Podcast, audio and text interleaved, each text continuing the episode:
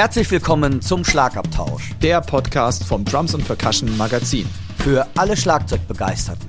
Wir sind Dirk Brandt und Timo Ickenroth. Mit Tipps und Stories und dem Allerneuesten aus der Schlagzeug- und Percussion-Szene. Viel, Viel Spaß beim Hören.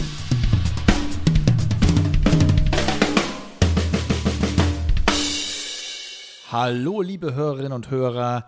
Willkommen zur fünften Ausgabe des Schlagabtauschs, dem Schlagzeug-Podcast mit meiner Wenigkeit. Ich bin der Timo und am anderen Ende meines Mikrofons sitzt der Dirk Brandt. Hi Dirk. Hi, am Ende deines Mikrofons. Sehr geil. ja, ich begrüße euch alle. Ich hoffe, euch geht es gut. Ihr hattet bisher eine gute Woche und ja, der fünfte Podcast, Episode 5. Mein Gott, wie die Zeit vergeht, Timo, oder? Jo, ich komme auch echt schon fünf Tage älter vor, muss ich sagen. Und aber wir machen wir erstmal einen Rundown, was heute so passieren soll bei uns.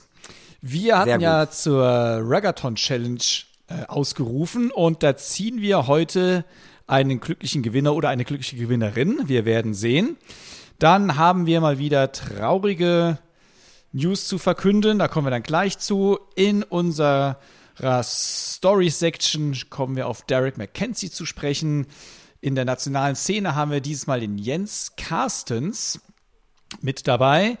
Im Equipment Talk haben wir das Sabin Chick Korea Royalty Flatride im Angebot und dann beantworten wir noch ja Hörerfragen. Da ist, haben uns einige erreicht und wie immer haben wir die Chefkoch-Empfehlung des Tages. Super, da bin ich ja mal gespannt. Da kommt ja doch einiges auf uns zu. So, kommen wir jetzt zur Reggaeton Challenge. Ich hatte ja extra einige Playalongs gemacht, damit man den Reggaeton gut üben kann. Und Timo und ich, wir hatten eine Challenge ausgerufen, dass ihr mal selbst zum Reggaeton spielen solltet, euch aufnehmen solltet und wir einen Gewinner später ermitteln möchten durch einen Zufallsgenerator.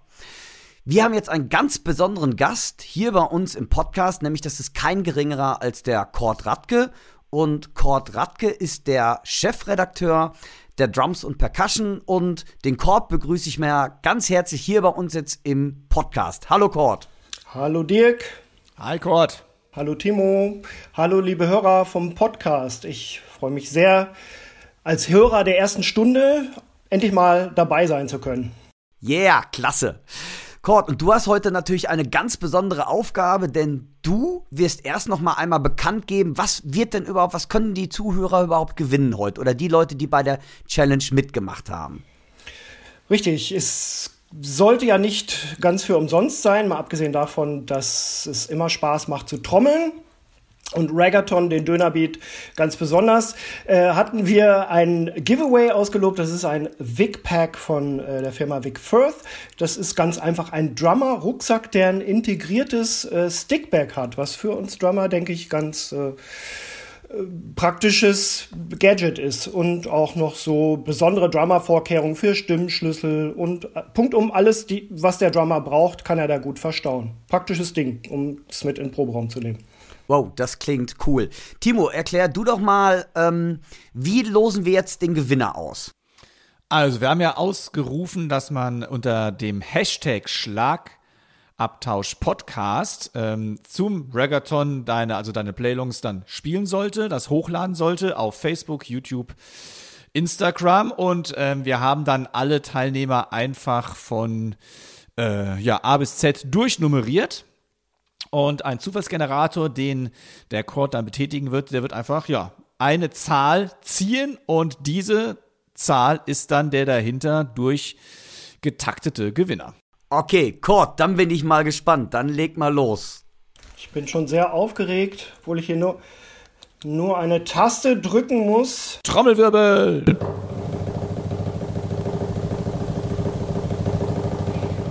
Ich kann nicht mehr. Ich dachte, du hörst auf und dann drücke ich auf die Taste. Du dusch. Klick. Die Nummer 20. Die Nummer 20.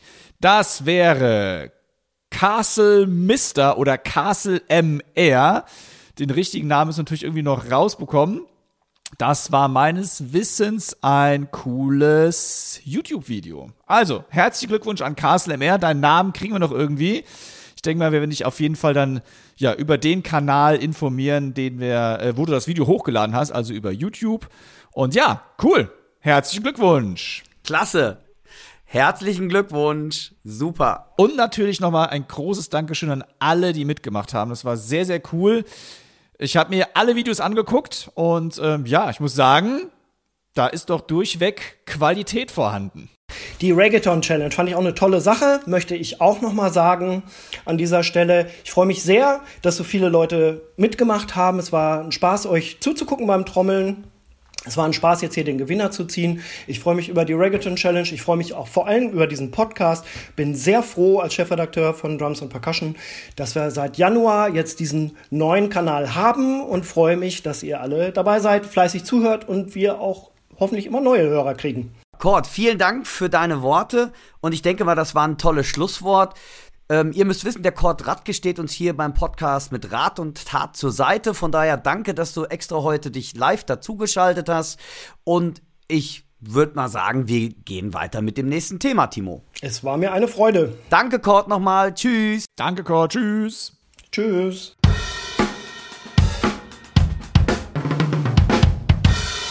Timo, was haben wir denn für News in der aktuellen Drummer-Szene? Was ist passiert? Ja, leider sind äh, zwei traurige Dinge passiert. Das heißt, wir machen jetzt leider zwei Nachrufe auf äh, Schlagzeugerinnen bzw. einen Schlagzeuger. Und beginnen möchte ich dann mit der Französin Françoise Cactus. Die ist äh, am 17. Februar verstorben und war erst 57 Jahre alt. Sie war Wahlberlinerin und die wird den meisten, wenn bekannt sein, ähm, mit ihrer Band Stereo Total. Also es ist eine Elektropop-Band gewesen, die weltweiten Erfolg hatte. Das war so eine Mischung aus, ja, ein bisschen Chanson. Da war Punkrock mit dabei, New Wave.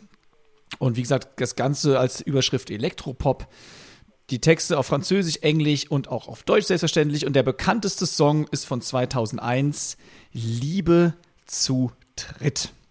Und sie hat sich tatsächlich in erster Linie als Schlagzeugerin gesehen, denn ich habe mir Interviews von ihr angeschaut und da nennt sie sich als erstes Schlagzeugerin und danach erst Sängerin, aber sie war auch, auch noch Künstlerin, Schriftstellerin, Malerin, hat auch für die ähm, Berliner Tageszeitung was gemacht, für die Taz.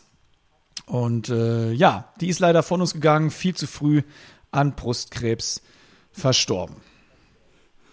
Jo, viel, viel, viel zu früh. Ich weiß sogar auch, die hat eine ähm, Radiosendung gemacht in Berlin. Stimmt. Äh, einmal im Monat, das bei Radio 1. Und das Besondere an dieser Radiosendung war auch noch, die hat dort nur Vinylplatten aufgelegt und auch so ein bisschen so, hauptsächlich so ging das Ganze in ihre Richtung französische Chansons mit ähm, querlistiger Elektronikmusik, so wie sie ja auch eigentlich ihre Platten gemacht hat mit ihrer Band Stereo Total. Ich habe das auch mal recherchiert, ist schon ziemlich abgefahrenes Zeug halt irgendwie. Ja, also no? das, das war ja das Pop-Duo, es waren ja nur zwei. Das war ja. Genau, ihr Mann war das, glaube ich, ihr oder? Ihr Partner zumindest. Ob sie verheiratet ja. waren, das weiß ich jetzt nicht, aber es war ihr Partner. Ähm, das war der Brezel Göring. So, also das heißt, das war er, das ist der Brezel Göring. Und für uns Schlagzeuger vielleicht noch interessant, ihr Setaufbau, der war sehr, sehr, sehr, sehr, sehr, sehr, sehr, sehr minimalistisch. Wir haben bei ihr eine Snare Drum gesehen, eine Hi-Hat, ein Crash und ein Kicktrigger anstatt einer Bassdrum. Also wirklich nur so einen kleinen Fuß-Trigger, der über ein Pedal dann eben angetriggert wurde. Und es hing immer noch ein Tambourin auch an irgendeinem Beckenständer oder an dem Beckenständer. So viele Beckenständer gab es ja dann nicht. Also sehr, sehr äh, kleines Setup. So waren zumindest die letzten Konzerte von ihr. Das hat man dann auf YouTube, kann man das auch ganz gut sehen. So, Dirk, jetzt hast du leider auch noch einen Nachruf zu starten. Ja, ich habe einen Nachruf ähm, auszusprechen auf den Schlagzeuger Ralph Peterson Jr. Den hatte ich tatsächlich als ich damals in LA studiert habe und dann ähm, einen Trip nach New York gemacht habe, ähm, tatsächlich im Blue Note gesehen und in so einer ganz kleinen Kneipe. Und zwar ähm, ja mit einer wahnsinnig interessanten Besetzung, ähm, mit einem Trompeter, den ich unheimlich schätze, mit Tom Harrell habe ich ihn gesehen. Und ähm, Hab ihn dann auch noch in so einer ganz kleinen Bar, glaube ich, mit Dewey Redman gesehen. Und das Interessante war da, er hat wirklich auch nur 14 oder 16er Bassdrum, Snare und ein Reitbecken gespielt. Und so viel Töne, wie der Mann aus diesem minimalistischen Set, von daher passt das gerade, was mhm. du auch eben erzählt hast, rausgeholt hast, das hätte ich gerne oder würde ich gerne können. Und ähm, Ralph Peterson Jr., wie ihr schon gerade gehört habt, ist ähm, eine Ikone des Jazz-Drummings, finde ich, gewesen. Ähm, einer, der sehr die moderne Richtung, ähm, wie heißt es, vertreten hat und der ist im Alter von ja knapp 60 Jahren verstorben. Der ist, wie gesagt, äh, im Mai 62 geboren und jetzt leider am 1. März 2021 verstorben. Und ähm, hat so illustre Sachen gemacht. Er hat gespielt bei Terence Blanchard, mit Donald Harrison. Er hat bei Tom Harrell gespielt, ähm, David Murray, Yuri Redman. Ähm, wo ich ihn auch noch beigehört habe, war Yuri Kane, was wieder sehr interessant ist. Hat eine eigene Band gehabt, die heißt Hip Pocket und in der er sogar Trompete spielt. Also er spielt auch Kornett, Trompete und ist wirklich ein, wirklich ähm, jemand, der den Modern Jazz sehr nach vorne gebracht hat. Und auch der ist leider von uns gegangen. Auch definitiv viel zu früh.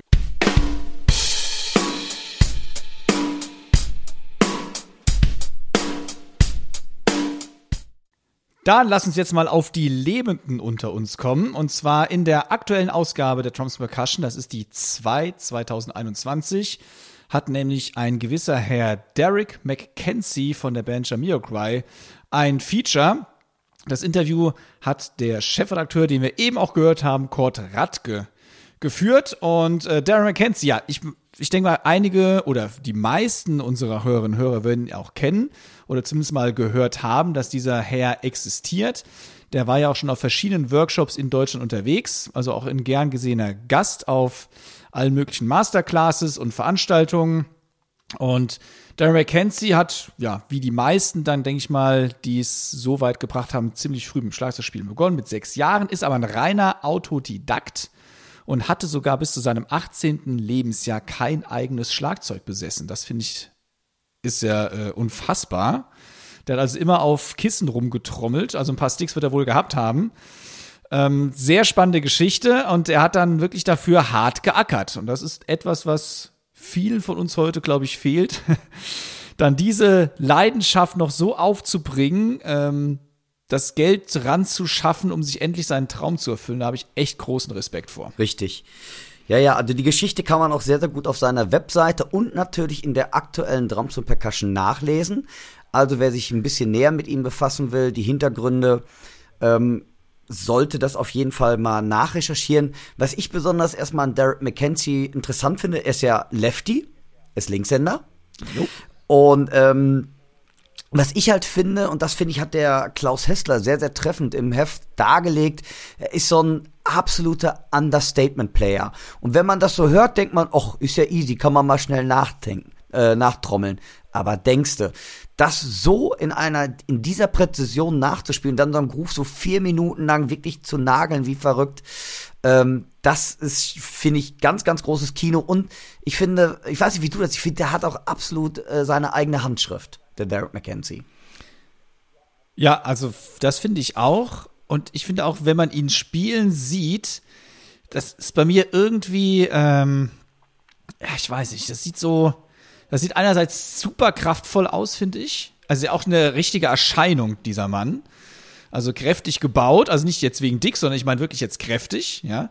Und ähm, trotzdem klingt der Groove nie, als wenn das jetzt ein Heavy Groove wäre. Also das, ich weiß, das, das, das Bild passt eigentlich nicht zu dem, was ich sehe. Das ist so nicht, ich sage nicht, dass es mein Problem ist, aber es ist, das irritiert mich jedes Mal, weil es so, ah, es ist mit Wucht, aber irgendwie doch filigran. Und das finde ich, die, diese, diese Mischung finde ich der Hammer.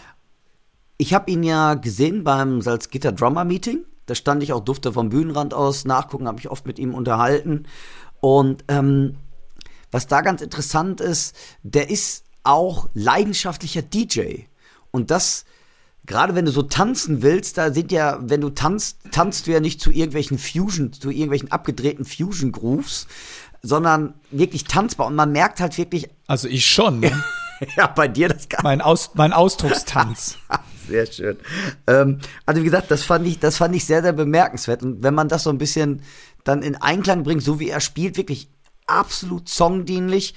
Aber trotzdem, wenn er dann Phil spielt, ja, dann hat das so eine Wucht, finde ich, dieses Phil und ist so, wo du sagst, ja, scheiße, das hätte ich gerne so gespielt, hätte ich zwar nicht, aber der hat's genau so auf den Punkt getroffen und dass der, äh, was, was ich so hammer finde, der, der, der, der Songfluss, das ja, wie so eine Welle, das, das trägt sich immer weiter. Das ist nicht jetzt irgendwie, oh, Phil, und dann ist der Song mal kurz kaputt und dann geht's wieder weiter. Und bei dem, das hat so einen natürlichen Fluss. Ähm, also ich finde es ein unglaublicher Trommler. Und wer den nicht kennt oder auch Jamiroquai, checkt einfach mal YouTube aus. Und ähm, ja, wie gesagt, ich habe ihn kennengelernt damals, ich glaube, Cosmic Girl war, glaube ich, auch die erste Platte, die er bei Jamiroquai eingetrommelt hat. Kann das sein? Ich weiß es nicht. Da will ich mich jetzt nicht aus dem Fenster lehnen. Ich, ich meine ja auf jeden Fall. Das weiß ich auch nicht. Nee, stimmt gar nicht. Space Cowboy. Das ist es. Space Cowboy war die erste Platte, die er, glaube ich, gemacht hat mit Jamiroquai. Und ähm, weil da, das war, glaube ich, nämlich auch die Audition, wo er ähm, nämlich dann in die Band reingekommen ist. Also wirklich super. Ähm, aber vielleicht was äh, noch interessant ist für die Hörer hin, was nicht im Interview steht. Man sollte auf YouTube mal Derek McKenzie Groove Sessions eingeben, Oh ja. denn dort hat man die Möglichkeit, ich weiß nicht, wie viele Folgen es genau sind, aber es sind schon ein paar, wo er so ein bisschen seine Philosophie zum Schlagzeugspielen erzählt, auch Sachen zeigt, was er übt, wie er es übt, warum er es übt.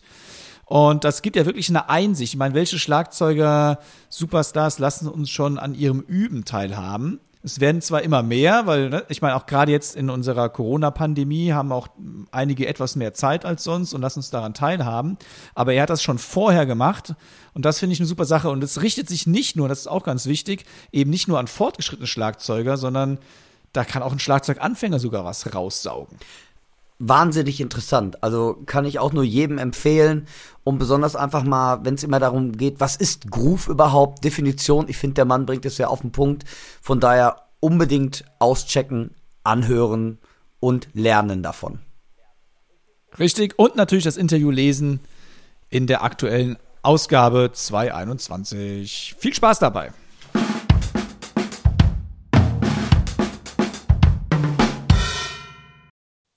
Derek McKenzie war jetzt die englische Trommler-Szene. Kommen wir mal zu unserer nationalen Drummer-Szene. Und da hat der Dirk netterweise den Jens Carstens sich geschnappt und ein Interview mit ihm geführt. Und wer Jens Carstens jetzt nicht kennt, der muss sich jetzt nicht besonders schämen. Ich muss ehrlicherweise sagen, ich kannte ihn nämlich auch nicht, bis Dirk mit dem Vorschlag kam, sich mal diesen Herrn ja, vorzunehmen. Jens Carstens hat unter anderem bei Helene Fischer gespielt, aber auch bei Aha, bei Rolf Zukowski, Rosenstolz, Udo Lindenberg, Heinz Rudolf Kunze, Selig, Helene Fischer, habe ich schon erwähnt, Patricia Kaas, Lukas Hilbert, Michi Reinke, Kira, dritte Generation, Tentenos, Howard Carpenter, Tony Christie, Roger Whittaker und, und, und, und, und noch viele, viele mehr. Also Wahnsinn, mit dem der schon alles äh, auf einer Bühne gestanden hat und im Studio auch war. Denn er ist ja nicht nur Schlagzeuger, er ist auch Komponist, Produzent und Kinderbuchautor. Das ist auch sehr interessant. Also äh, der Mann kann irgendwie alles und äh, er hat natürlich auch sein eigenes Projekt Autobeat am Start. Ähm, ja, und aktuell, das finde ich auch spannend, kann man bei ihm Unterricht nehmen, und zwar in der Dietmarschen Musikschule in Heide und in Mehldorf. Aber ich denke, wird einiges auch noch im Interview dann zu sagen haben, deswegen gar nicht viel vorwegnehmen. Dirk, woher kennst du eigentlich Jens Carstens? Mensch, Timo, erstmal bist du bei Dieter Thomas Heck, dem alten deutschen Showmaster, in die Schule gegangen. Wow, Hut ab.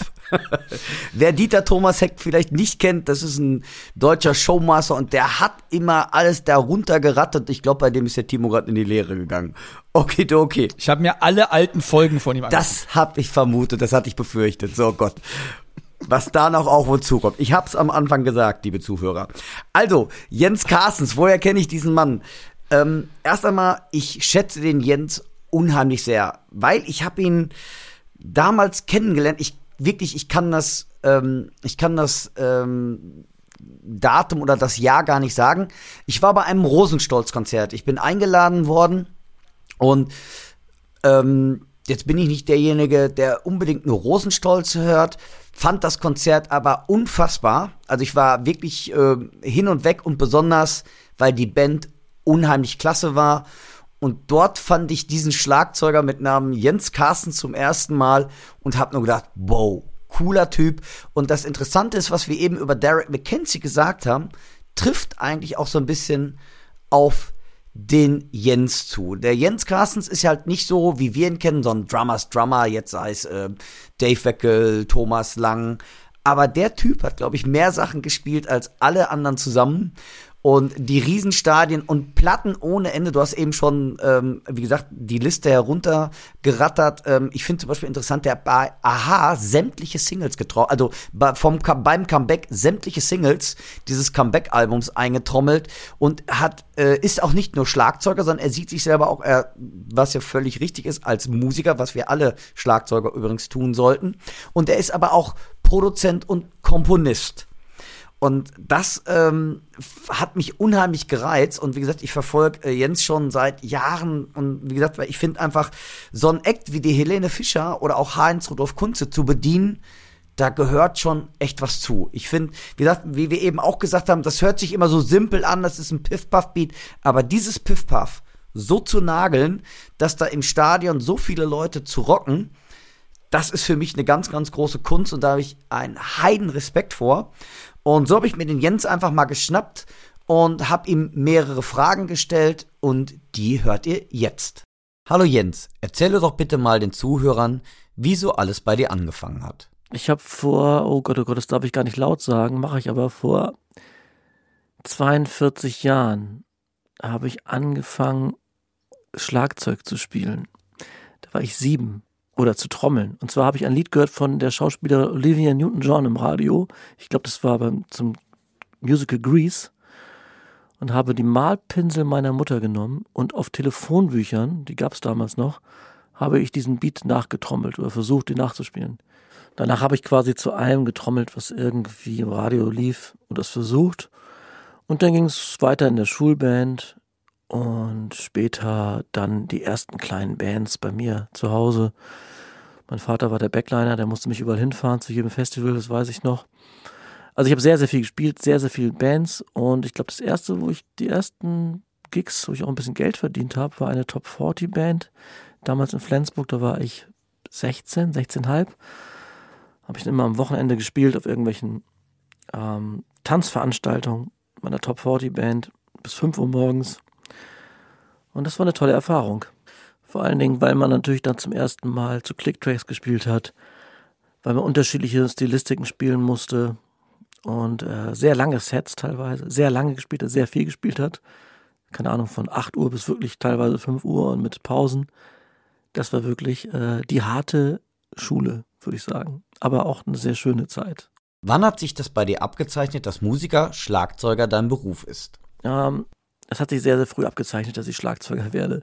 Es war quasi nicht aufzuhalten. Meine Eltern haben irgendwann aufgegeben. Die haben dann irgendwie gemerkt, das ist der Junge ist anders.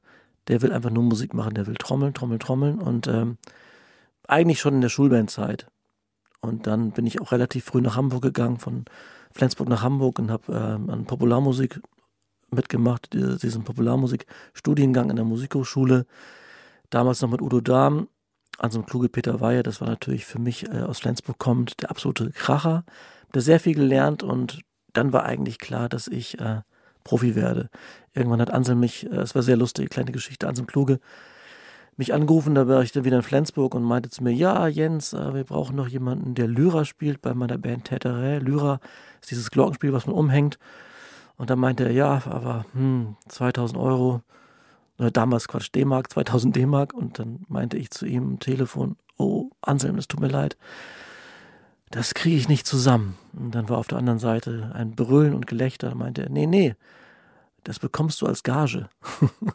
also das war äh, für mich, dann war klar, okay, mit, ich glaube, da war ich 18, äh, war es klar, dass ich Profi werde. Also damals in der Top 40 Band war das halt noch so ein bisschen spielerischen Übergang in Flensburg, aber dann, als ich in Hamburg war, angefangen habe, Popularmusik und auch die ersten tollen Kontakte geknüpft habe und dann angefangen habe mit meiner Band bei Franz Plaza im Homestudio die ersten Aufnahmen zu machen.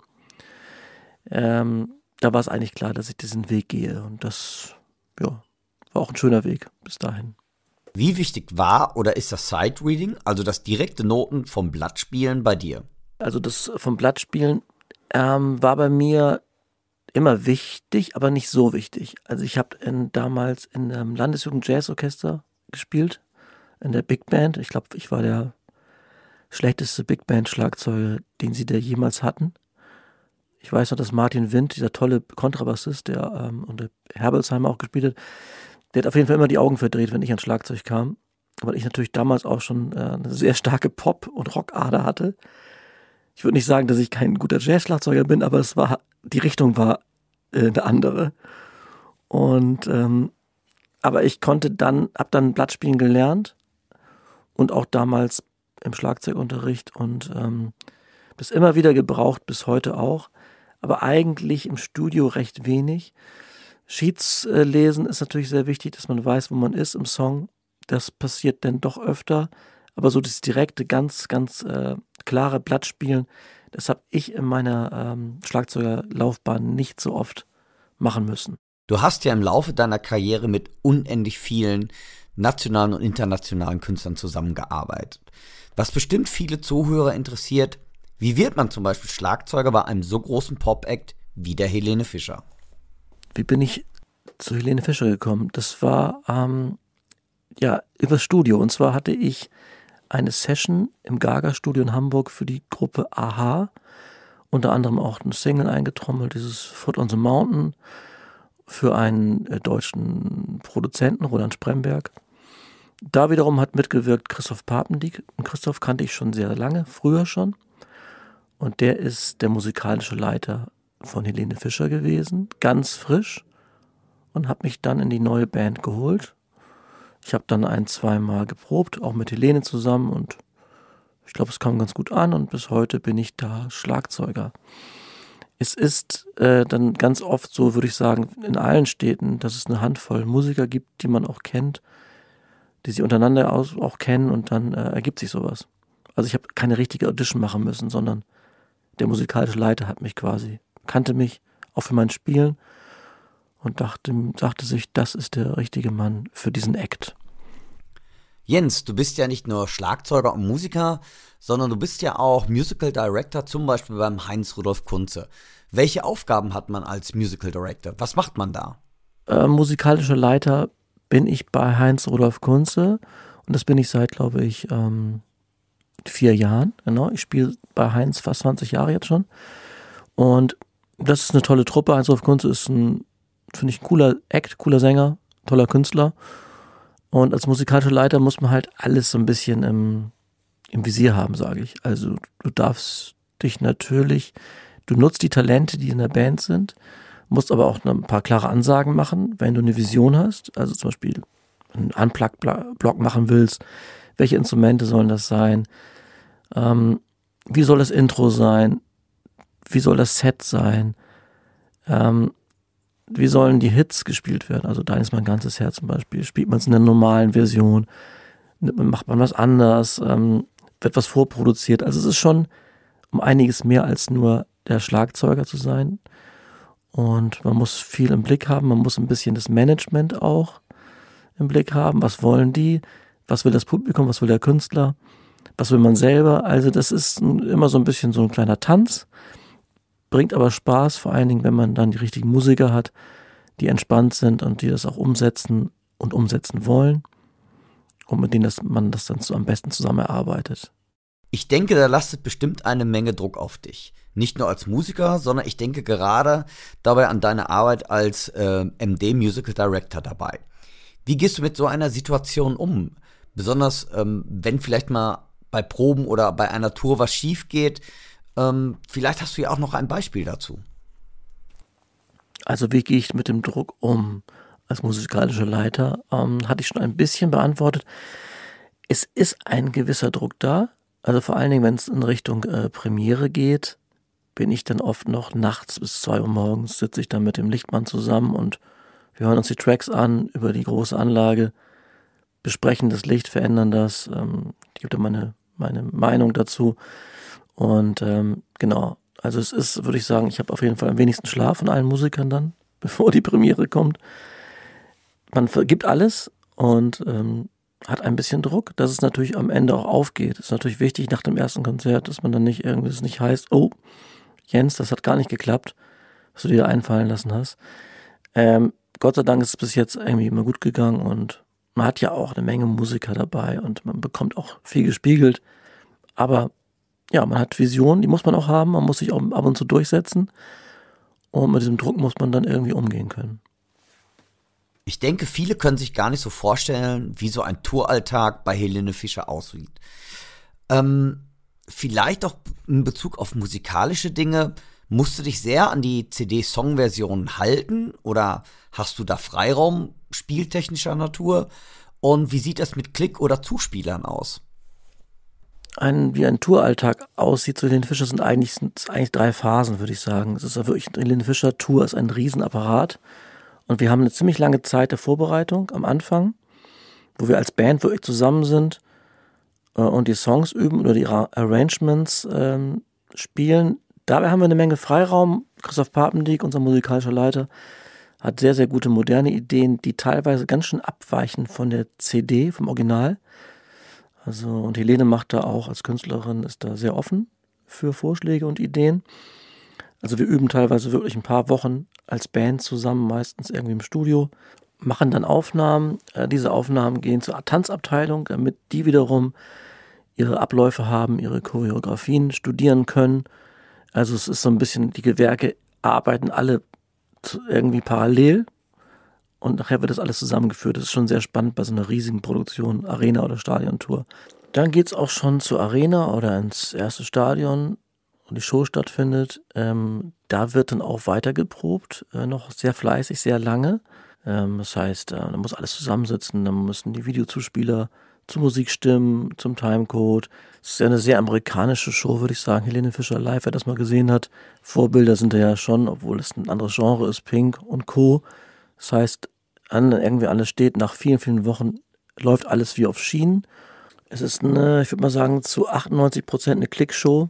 Das geht auch nicht anders, weil natürlich auch das Licht und die Videozuspiele und alles äh, zum Klick, Timecode ähm, läuft, synchron läuft. Das ist ganz wichtig bei so einer großen Arena-Bühnenshow. Es gibt ein ganz kleines paar kleine Ausnahmen.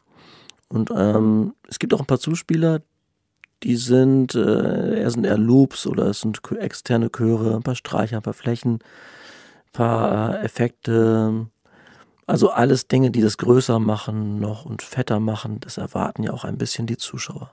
Du bist für mich jemand, der irgendwie immer richtig den Song trommelt, der immer das spielt, was der Song braucht. Davor habe ich einen Heidenrespekt. Kannst du unseren Zuhörern vielleicht einige Tipps geben, auf was sie achten sollen und kann man sowas spezifisch üben? Mm, ich sehe mich denn doch als sehr musikalischen Schlagzeuger, also als Musiker. Obwohl ich auch gern Schlagzeuger bin. scanne ich den ganzen Song und überlege bei jedem Titel, was braucht der Song an dem, also muss ich dann wirklich im Vers dieses wilde Fill spielen oder kann ich es nicht ein bisschen entspannter angehen, damit der Sänger mehr Platz hat? Also ich kann nur als Tipp geben, einfach unglaublich viel zu Songs spielen. Sich anhören, was bei Produktionen, bei bekannten Produktionen die Schlagzeuger gespielt haben und äh, die Produktion und den, die Komposition im Blick behalten bei allem. Natürlich gibt es immer wieder Parts, auch Instrumentalparts, wo man sich austoben kann, aber eigentlich ist für mich immer wichtig gewesen, das Lied zu hören. Und äh, einmal kurz zu scannen, was hat dieser Song, was haben diese vier Minuten? Okay, da gibt es einen Vers, da begleite ich den Sänger, der hat da was zu erzählen. Dann gibt es einen Chorus, da kann ich was anders machen. Da gibt es einen Übergang, da kann ich vielleicht ein tolles Fill einbauen, aber dann versuche ich äh, eine Dynamik reinzubringen in das Lied das war für mich immer wichtig. Ich hatte ja auch ganz, ganz lange Klavierunterricht, sieben Jahre, komponiere selber auch sehr viele Songs und finde es einfach wichtig, dass man das Lied dann begleitet und nicht sich nur als Schlagzeuger sieht und sich da auslebt, sondern wenn man wirklich in, als Band Schlagzeuger spielt, dann ein Teil von dieser Band zu sein. Jens, Mensch, vielen Dank für das Gespräch. Hast du vielleicht noch ein Schlusswort für diejenigen Schlagzeuger unter den Zuhörern, die vielleicht auch eine ähnliche Karriere wie du anstreben, auf was sie achten sollen, was man vielleicht speziell machen muss oder worauf man sich vorbereiten kann? Dank dir nochmal. Äh, lieber Dirk, ja, sehr, sehr gerne. Hat super Spaß gebracht. Äh, Habe ich noch einen Tipp? Ja, ähm, mein Tipp wäre einfach ganz viel Spaß haben an dem, was man tut. Sich super den A aufreißen, viel spielen, immer noch mal einen Meter mehr machen und ganz viel ausprobieren. Nicht, und nicht zu früh zu sagen, hm, nö, das mag ich nicht. Wieso soll ich Reggae spielen? Ich hasse Reggae. Sondern vielleicht mal sagen, oh, vielleicht ist Reggae doch ganz gut. Ich freunde mich da mal an. Oder vielleicht auch gerade bei einfachen Dingen. Oh, das ist mir wohl zu einfach, zu simpel, muss ich nicht machen.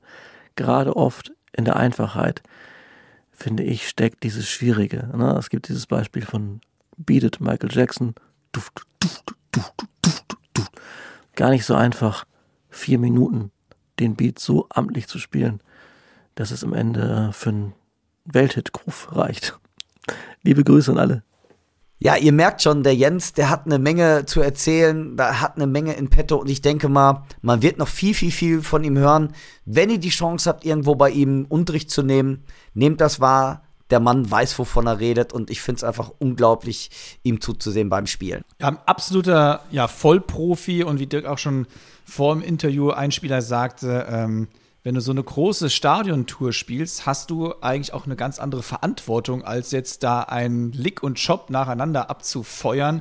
Weil ich habe äh, mir angelesen, dass er ja bei der Helene Fischer Stadiontour oder bei der Helene Fischer Tour 2011 ein Hybrid-Set gespielt hat. Und ich glaube, dass du dann eben auch, ja, in dem richtigen Moment, Dirk, das weißt du ja. auch, weil du auch solche Jobs schon zuhauf gemacht hast, im richtigen Moment das richtige Sample abzufeuern ist eine ganz andere Verantwortung, als jetzt, was weiß ich, das nächste 32. Lick rauszuhauen. Also man steht ganz anders im Fokus der Geschichte und hat eine, ich finde, eine viel größere Verantwortung für den Gesamtsound der Band, als wenn man jetzt da wirklich technisch mit irgendwelchen Finessen brilliert.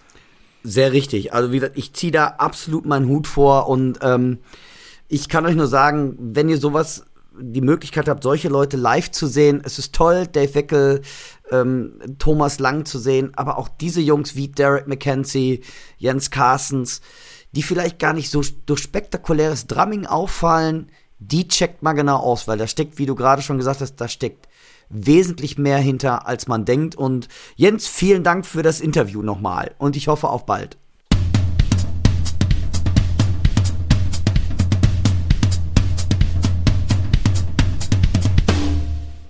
Jetzt haben wir uns ganz viel über Schlagzeuger ausgetauscht. Kommen wir mal zu unserem Equipment Talk. Und in der letzten Podcast-Ausgabe hatten wir ja, ja ausgiebig über Chicoria und seine Schlagzeuger gesprochen. Und da kam auch schon ein Ridebecken zur Sprache. Und zwar ähm, das Ridebecken, das auf der Chicoria-Aufnahme Now He Sings, Now He Sobs zu hören ist. Äh, aus dem Jahre 1967 ist diese Aufnahme. Gespielt hat damals dass diese Trio-Sache Roy Haynes. Und wir haben euch erzählt, dass Chicoria von Roy Haynes dann dieses Becken geschenkt bekommen hat und es bis, ja, wahrscheinlich heute auch noch äh, im Besitz von Chicoria bzw. dessen Nachlass ist. Und äh, die Firma Sabian hat versucht, dieses Becken nachzubauen und hat dafür auch von Chicoria das Original Roy Haynes Becken bekommen. Das war im Original ein Peistebecken. Und die Firma Sabian hat, wie gesagt, versucht, dieses Peistebecken dann nachzubauen. Dabei herausgekommen ist das Sabian Chick Corea Royalty 18 Zoll Flat Ride. Ist ein limitiertes Ride. Es gibt davon weltweit nur 250 Stück. Das ist echt verdammt wenig, wie ich finde. Ist B20 Bronze. Das ist so der ja, obere Standard für die meisten ähm, hervorragenden Becken. Handgehämmert ist es und es gibt auch ein Echtheitszertifikat mit der Unterschrift von Chicoria. Und äh, das haben Dirk und ich etwas unter die Lupe genommen. Um, und ich sagte, glaube ich, schon im letzten Podcast, ich finde, das ist ein gutes Becken, keine Frage. Es ist ein trockener Sound, so wie man es ähm, auf Now He Sings, Now He Stops auch hört. Ist ja so für mich der Beckensound schlechthin in einem Jazz-Trio. Ich bin aber auch der Meinung, dass es nicht hundertprozentig getroffen wurde, was aber, glaube ich, auch Absicht von Sabian war. Ähm, aber hundertprozentig ist halt immer schwierig. Auch ein Becken hundertprozentig nachzubauen, gerade wenn es handgehämmert ist. Ich glaube, das ist ein Ding der Unmöglichkeit auch. Ja, also sehe ich genauso. Ähm, vielleicht äh, für die Zuhörer nochmal, wir haben das Becken 169, das ist von 250 hatten wir beide zum Testen das Becken 169 und ich fand's schon ziemlich geil, also mit dem Ping und die Ansprache fand ich super. Was mir nicht ganz so gut gefallen hat, die Crash Ability. Ich habe aber bei Noe Things, Noe Sobs habe ich das Gefühl, er crasht das Ride auch sehr häufig an. Und diese Crash Ability fand ich war bei dem Flatride nicht so gegeben. Der Klang vom Becken aber mit der Stockspitze fand ich, ich persönlich, phänomenal. Also der, der, der Tick-Sound, äh, ähm, wenn wenn die Stockspitze, ich habe es mit dem IJ2 angespielt von Vic First, fand ich unfassbar. Also unheimlich äh, schön definiert. Ähm, hat mir sehr gut gefallen, wie gesagt, aber Uncrashen fand ich war nicht so mein Ding. Da da habe ich mich schwer mitgetan. Wie, wie, siehst du das? Also bei dem Ping bin ich absolut bei dir. Also es hat einen sehr schönen Ping. Es ist super definiert. Ich habe es mit ähm, Vader Sticks gespielt, die eine, ähm, ja, eine Runde, einen Rundentipp ja. haben, also sowieso sehr definiert von sich aus schon ja. sind. Und ja, der Pink Sound ist, ist super. Phänomenal. Also, das ist wirklich phänomenal, muss ich, muss ich auch sagen. Crashability, ja, natürlich lässt sich es uncrashen. Ich fand auch, da kam ein bisschen wenig zurück. Gut. Also, ich hätte mir von dem Crash ein bisschen mehr, dann ein bisschen mehr Crash erwartet es war ein bisschen dünn beim Uncrashen im Verhältnis zu dem Ping. Ja, gebe ich, ja, ja, äh, nee, hast eigentlich alles mit gesagt. Das stimmt, aber es ist natürlich auch, jetzt muss man natürlich sagen, es ist natürlich auch kein Ride Crash oder Crash Ride, sondern es ist ein Flat Ride. Von daher, wie du eben auch schon sagtest, ist vielleicht auch von Selby ein bisschen so beabsichtigt. Ähm, ich finde ganz, ganz toll, Timo, du hast ähm, eine Aufnahme dazu gemacht die gibt es als Video- und als Audiobeispiel. Und ähm, da fände ich es ganz gut, wenn wir da mal reinhören. Ihr könnt das auf der Drums und Percussion Webseite, gibt es einen Videolink, den ihr einmal anklicken könnt. Und das Audiobeispiel hören wir uns jetzt einmal an, weil du hast einen Song auch dazu gespielt oder so, so, also so ein bisschen, du hast, du bist ein Komponist, du hast dich als Komponist vertan mega Komponist. Also ich habe schnell was zusammengezimmert. Ich habe ja auch, ich habe mich auch gerade versprochen. Ich habe gesagt, du hast dich als Komponist vertan. Ich ja, ja nein, ich habe mich vertan, nein, richtig. Geht nicht so heißt, aber sehr schön. Ich habe äh, als schlechter Arrangeur fungiert.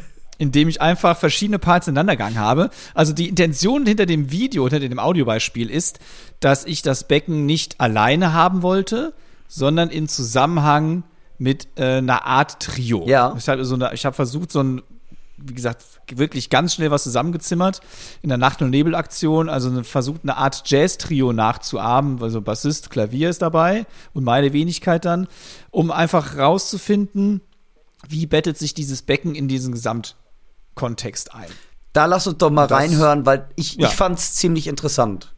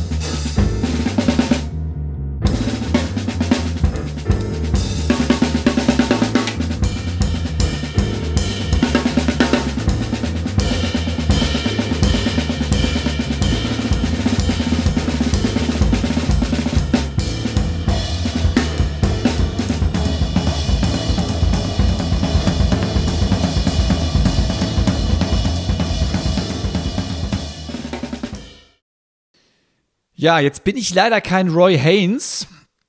Äh, ich hätte Aber gerne die nur Frisur, die, ein Prozent die, dieser Die Fähigkeiten. Frisur passt schon mal.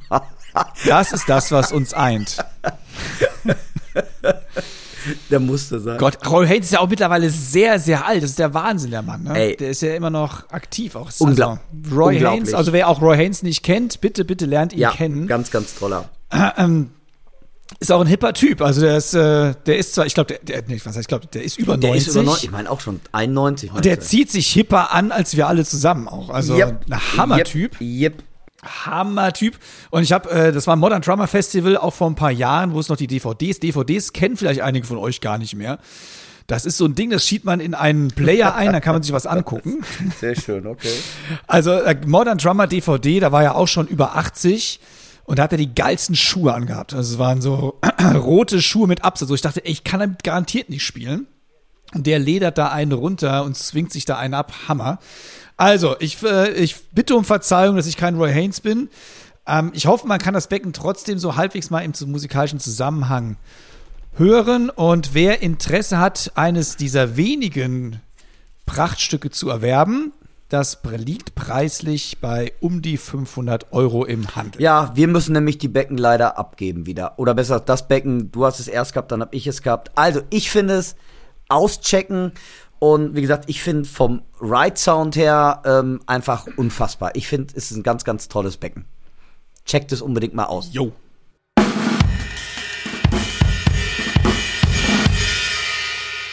Dirk, ich finde es ja bemerkenswert, dass wir wirklich Hörerinnen und Hörer haben. Also wir kriegen nicht nur einen vorgefaked von der Drums and Percussion, sondern wir scheinen wirklich Leute zu haben, die uns zuhören. Das ist äh, phänomenal. Also da schon mal ein großes Dank an alle, die dies tun da draußen.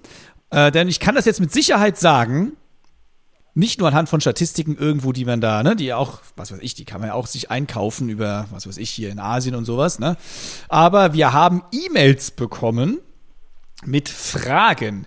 Wenn ihr Fragen habt, ich hau mal gerade die E-Mail-Adresse raus, also ihr könnt uns gerne schreiben, wenn ihr was habt, Fragen, Anregungen, Kritiken und so weiter und so fort, an podcast at drums und percussion.de. Podcast at drumsandpercussion.de. Und da haben uns nämlich auch, wie gesagt, E-Mails erreicht und die E-Mails waren mit Fragen gefüllt. Und da wollen wir doch mal hoffentlich die eine oder andere Frage kompetent beantworten. Und wir fangen an mit einer sehr guten Frage, die sich bezieht auf eine äh, auf ein Interview, das wir hatten mit n- neun Millisekunden. Das waren der, oder das sind der Simon Popp und der Florian König. Und die haben ja diese komplexe Musik mit zwei Schlagzeugern und da fiel das Wort Kreuzrhythmen. Und der Bernhard Reuss, ein Hörer, wie er beteuert, der ersten Sekunde, hat dann gefragt, ähm, Kreuzrhythmen, ist das was Katholisches oder was soll das? Und da haben wir uns gedacht, okay, das kann man natürlich so nicht unbeantwortet lassen. Lieber Bernhard, wir versuchen dir und jetzt allen anderen zu, zu erklären, was Kreuzrhythmen sind.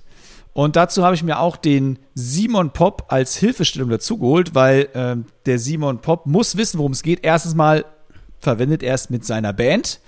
Zweitens hat er auch seine Bachelorarbeit über diese ganze Geschichte, die Überschrift hieße nämlich jetzt Polyrhythmik gemacht und da hat er nämlich auch Kreuzrhythmik drin gehabt.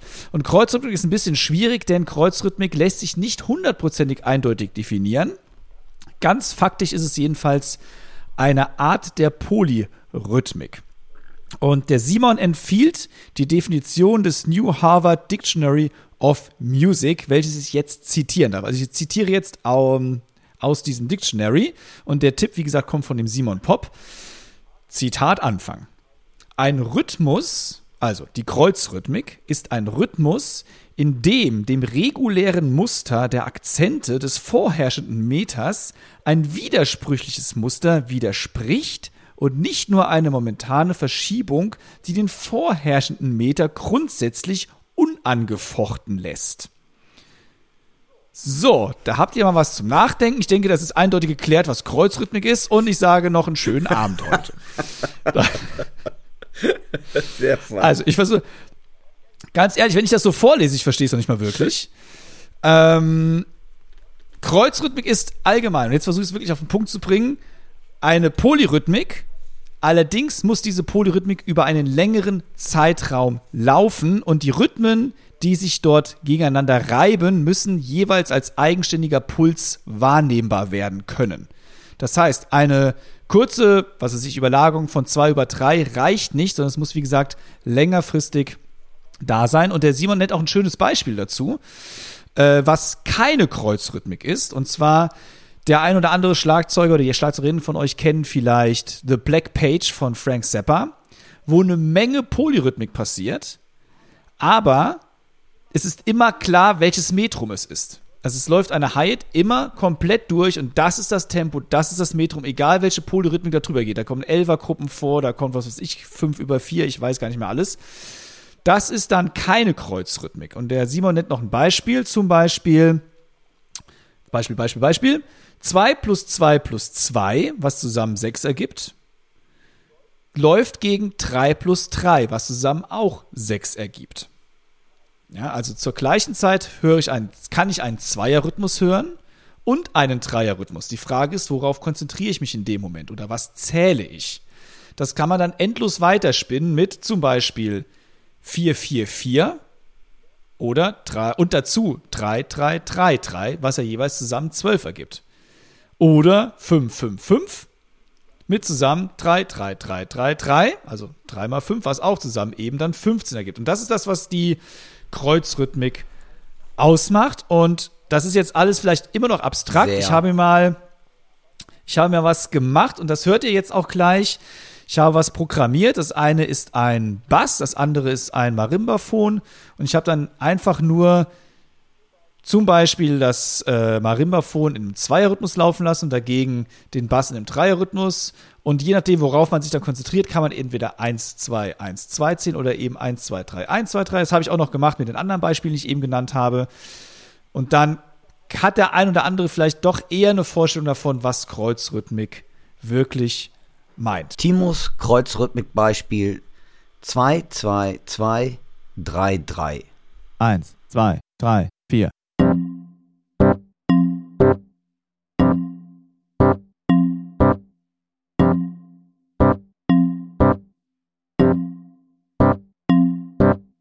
Und das Beispiel Kreuzrhythmik 4, 4, 4, 3, 3, 3, 3. 1, 2, 3,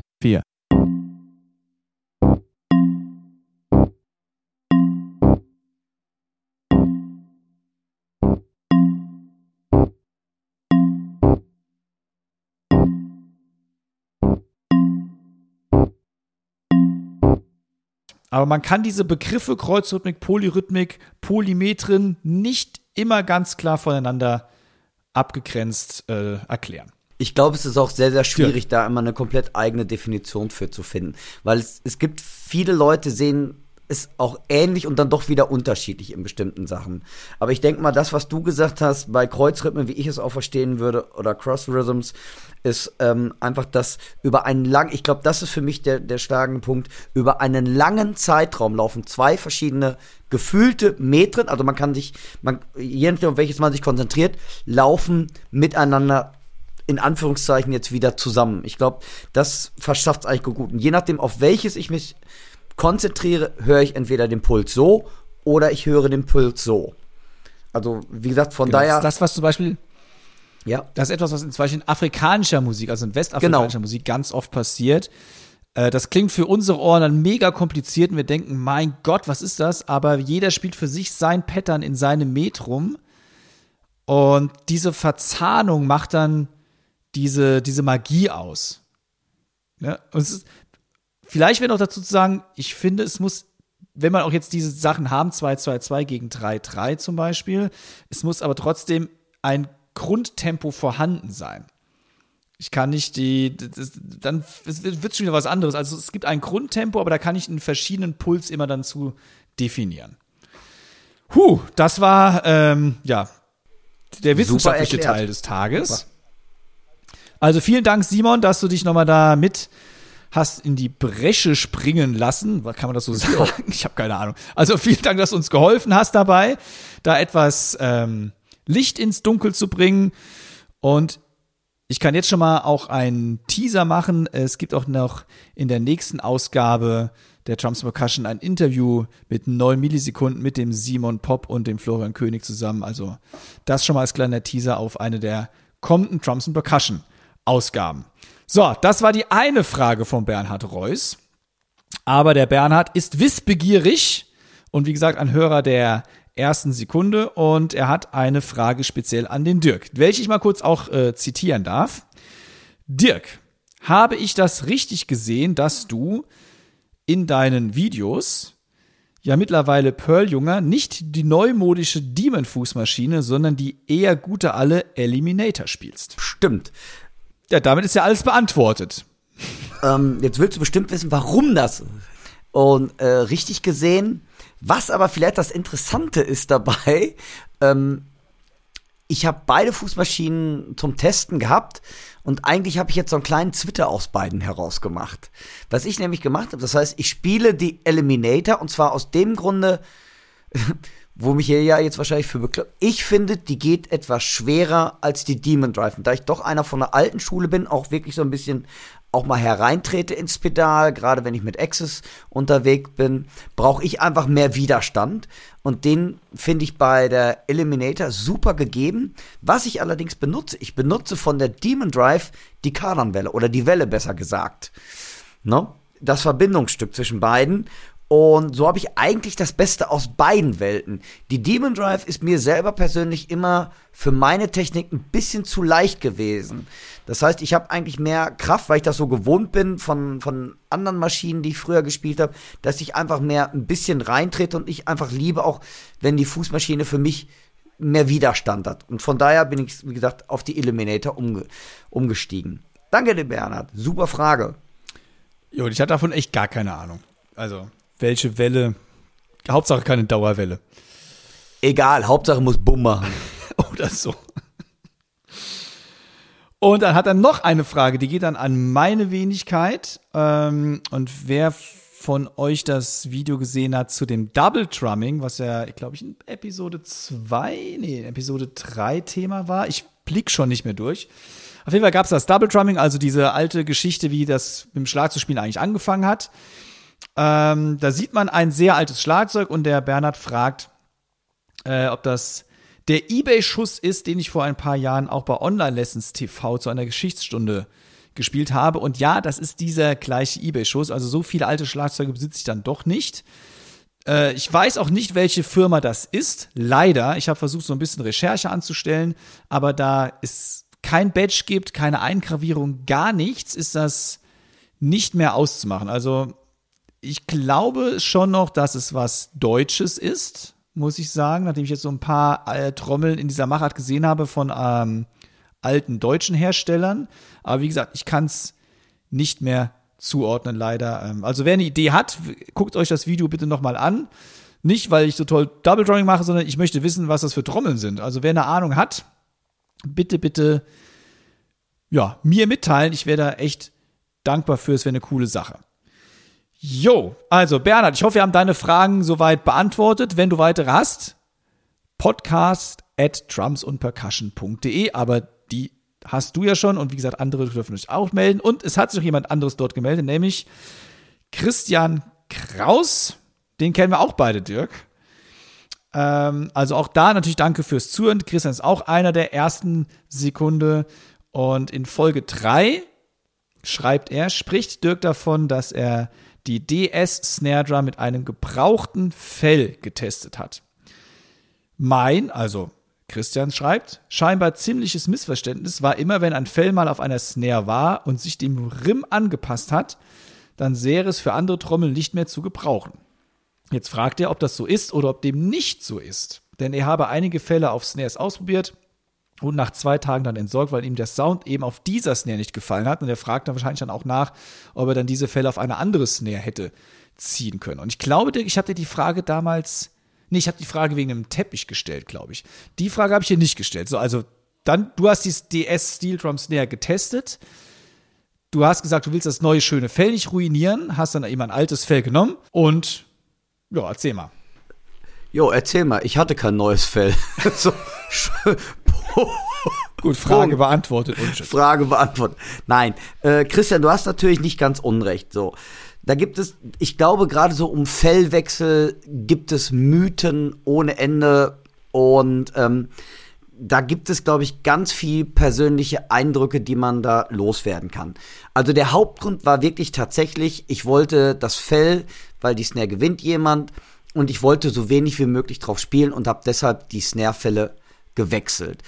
Bei mir ist es jetzt so, ich glaube ganz einfach, ähm, es kommt erstmal drauf an, was du für eine Snare hast, ob die wirklich gleich ist und das kann dir natürlich passieren, wenn du ähm, zum Beispiel das, von einer Holznäher auf einer Stahlsnare gehst mit einem Stahlkessel, dass sich der Reifen natürlich so lange, wenn du meinetwegen dieses Fell ein halbes Jahr auf der Holznäher hattest, dass der auf der Stahlsnare vielleicht einfach nicht klingt.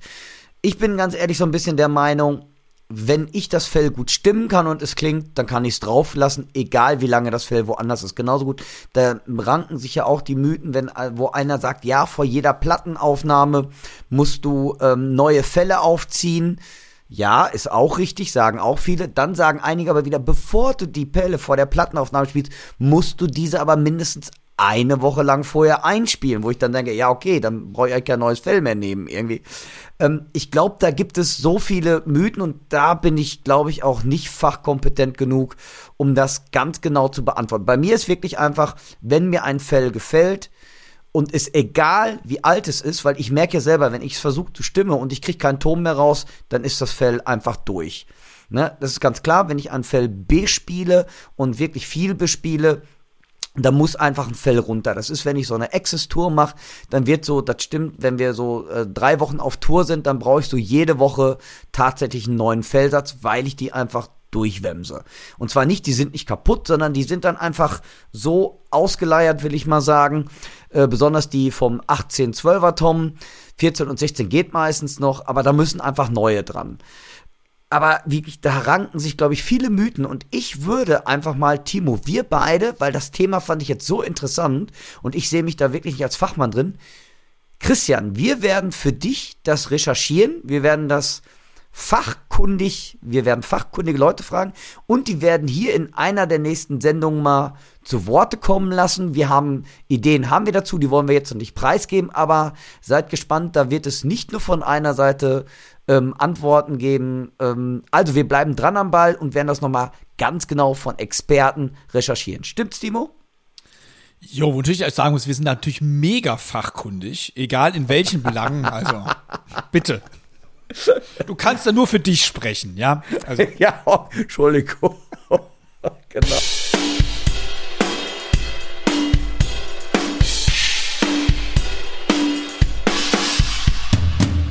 Da sind wir schon wieder fast am Ende. Was heißt fast schon wieder? Also ich meine, wir sind schon wieder einige Minuten ins Land gegangen. Und äh, aber wie immer lassen wir uns, lassen wir euch nicht gehen ohne unsere Chefkoch-Empfehlung des Tages. Timo, Dirk, was hast du? Wieso? Oder ich? ich? Ah, ich. Wie jetzt? Ich. Je nach, wir ja, gehen auch nach dem Alphabet. Ach so, stimmt. Ja, ich habe was ganz Tolles und finde es wirklich äh, ganz klasse.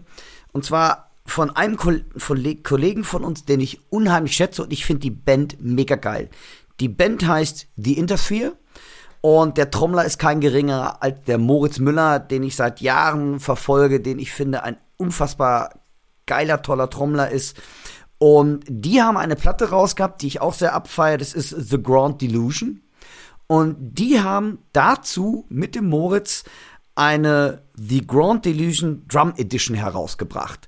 Und das Coole dabei ist, das heißt, der Moritz hat erstmal eine kleine Introduktion geschrieben und hat dann die Songs der Platte jetzt nicht transkribiert, nicht Note für Note, aber es gibt Drum Sheets, wo die wichtigsten Drum Patterns draufstehen, die wichtigsten Übergänge, die wichtigsten Fills, also signifikante Passagen, aber wirklich ganz bewusst hat er gesagt, nee, ich will keine Not für Not Transkription lassen, weil er möchte den Leuten die Möglichkeit geben, den Song selber zu spielen. Und bei dieser Edition ist, gibt, gibt es verschiedene Ordner. Es gibt einmal eine Version, wo ihr das Playback habt, direkt mit Klick. Und dann habt ihr aber auch selber, damit ihr zum Beispiel auch euer Video verlinken könnt mit The Interface, äh, mit Intersphere und könnt zum Beispiel, da gibt es eine Version, wo man den Klick quasi, es gibt, also ihr habt einmal einen Stem, einen Stem-Ordner, wo nur das Backing ist und dann noch einmal zu dem Song der passende Klick, so dass man den Klick natürlich hinterher bei der Aufnahme ausblenden kann. Das finde ich ist eine ganz, ganz tolle Sache, um Moritz Spielweise vielleicht so ein bisschen sich ähm, anzueignen, um Moritz mal mehr auszuchecken, ist für mich eine Hammer-Sache, ein Hammer, ähm, ja, Sache zum Üben im Moment, gerade im Lockdown. Ähm, es gibt sogar auch für eure Kollegen eine Bass Edition und vielleicht ist doch auch mal das cool, wenn man sagt, ey, da ist ein toller Song von The Intersphere und ähm, weiß ich nicht, der eine übt den Drum-Part und dann mit dem Bass-Part zusammen. Wie gesagt, gibt es eine Bass- und Drum-Edition von und kostet 35 Euro, inklusive der ganzen ähm, Stems oder Playbacks, Click-Tracks und ähm, finde ich eine super gelungene Sache und ich kann es euch nur wärmstens empfehlen. Ähm, ich habe mir das mal reingezogen und ähm, ja, da hat man äh, eine Menge zu üben. Da legt der Moritz die Latte ganz schön hoch. Also checkt das unbedingt mal aus. Das ist meine Empfehlung der Woche. Timo, was hast du? Saugeil. Sag, weißt du noch, wo man das kriegen kann? Ist das jetzt nur, ist das nur zum Download oder gibt es das als Hardpack oder sowas? Ich habe es als Download. Ich weiß nicht, ob es als Hardcopy gibt. Ich glaube, es aber wirklich nur als, als Download zu bekommen. Und den Link, den werden wir natürlich selbstverständlich auf der äh, Drums und Percussion Internetseite, wo wir all unsere Links äh, veröffentlichen, äh, zur Verfügung stellen. So dass ihr, wie gesagt, auf die Webseite draufgehen könnt und euch dieses ähm, Drum Edition oder Bass Edition zulegen könnt. Sau cool. Äh, gut, meine Empfehlung des Tages ist ähm, ein Video, ein YouTube-Video. Ich habe irgendwie ständig YouTube-Videos empfohlen, ne? Egal, meine letzte Empfehlung ist dann ähm, nochmal wegen Chicoria. Ist mir nochmal dann nämlich aufgeploppt in meinem YouTube- äh, ja, in meiner YouTube-Leiste, die Chicoria Electric Band mit einem Song Got a Match. Und zwar live at the International Jazz Festival 1986. Chicoria natürlich, und zwar im Stehen an so einem Yamaha, wie soll man das nennen? Äh, Diese Umhänge, Umhänge-Keyboards. So Umhänge-Keyboard, so aller Ja, äh, ja, ja. Dieter Bohlen und Thomas Anders, ne? Ja, aber halt, aber halt in geil. Ähm, am Bass kein geringerer als John Patitucci, Scott Henderson am der Gitarre und Dave Weckel am Schlagzeug. Und Dave Weckel ist natürlich eine Liga für sich, Scott Henderson eine Liga für sich, Chicoria ist eine Liga für sich, aber wer, mich bei diesem Video am meisten umgehauen hat, ist John Patitucci. Ja. Unfassbarer Bassist. Also, das ist meine Empfehlung.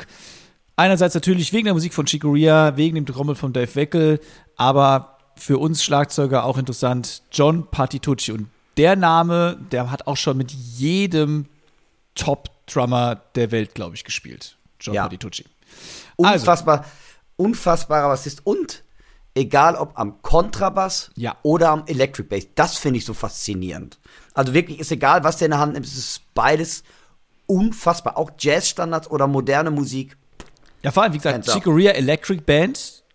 Und ich habe ihn mal auch gesehen bei äh, einem Jazz-Festival mit Kontrabass. Ich weiß nicht mal, welcher Künstler er, er begleitet hat, aber das war traditional, also nicht wirklich, also modern, modern Jazz, aber eben nicht elektrisch, sondern komplett akustisch. Also der Mann ist ein Chamäleon. Ja. so Sau cool.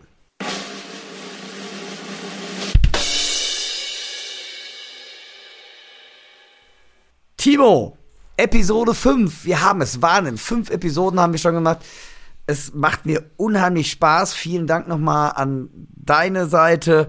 Und wenn ihr Fragen, Kritikpunkte, Wünsche habt, schreibt uns gerne an. Und wir freuen uns, auf diese Sachen einzugehen. Und ja, ich hoffe, ihr bleibt uns treu, empfehlt uns weiter, gebt uns einen Daumen hoch, abonniert uns, sagt's allen Trommler, Trommlerinnen weiter. Und ich kann euch nur sagen, danke fürs Zuhören, danke an Timo. Timo, dein Schlusswort. Ich sage auch großen Dank, es ist ja mittlerweile wie so eine Therapiestunde für uns beide. Die Schlagzeugtherapiestunde. Also es macht, es macht wirklich ungeme ungemein Spaß. Ich, ich lerne so viel auch dadurch, was wir hier machen. Also, wir müssen uns ja vorbereiten, aber das ist ja wirklich, das ist der Hammer und allen, die uns zuhören, großes Dankeschön natürlich dafür. Danke, Dirk, dass du den Quatsch hier immer mitmachst.